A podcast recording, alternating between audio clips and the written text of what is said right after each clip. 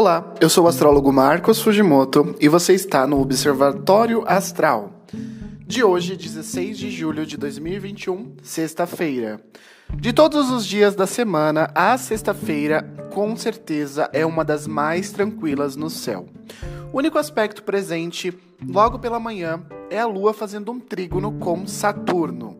O que vai brilhar mesmo nesse dia é a Lua no signo de Libra. Então, sexta-feira, dia de Vênus, com a lua em Libra, eu te convido a tentar curtir da maneira que for possível os seus círculos sociais, as pessoas que estão à sua volta. É um ótimo dia para ficar com o seu amor, para curtir, fazer algo a dois, aproveitando ainda a energia da lua nova no céu. Então eu recomendo que você use-a, né? Use essa energia da, de Libra, na verdade, que também vai estar presente, para você ficar com as pessoas que você ama.